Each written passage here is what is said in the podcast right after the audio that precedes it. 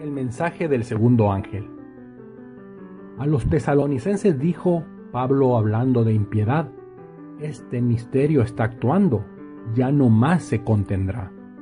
Y el segundo ángel proclama, mensaje de gran verdad, Babilonia la ramera contra el piso vino a dar.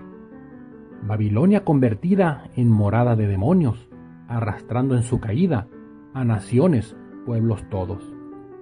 Embriagada Babilonia de la sangre de los santos, de profetas que en la historia su vida han ofrendado. Esta impiedad y su misterio trae al hombre de pecado.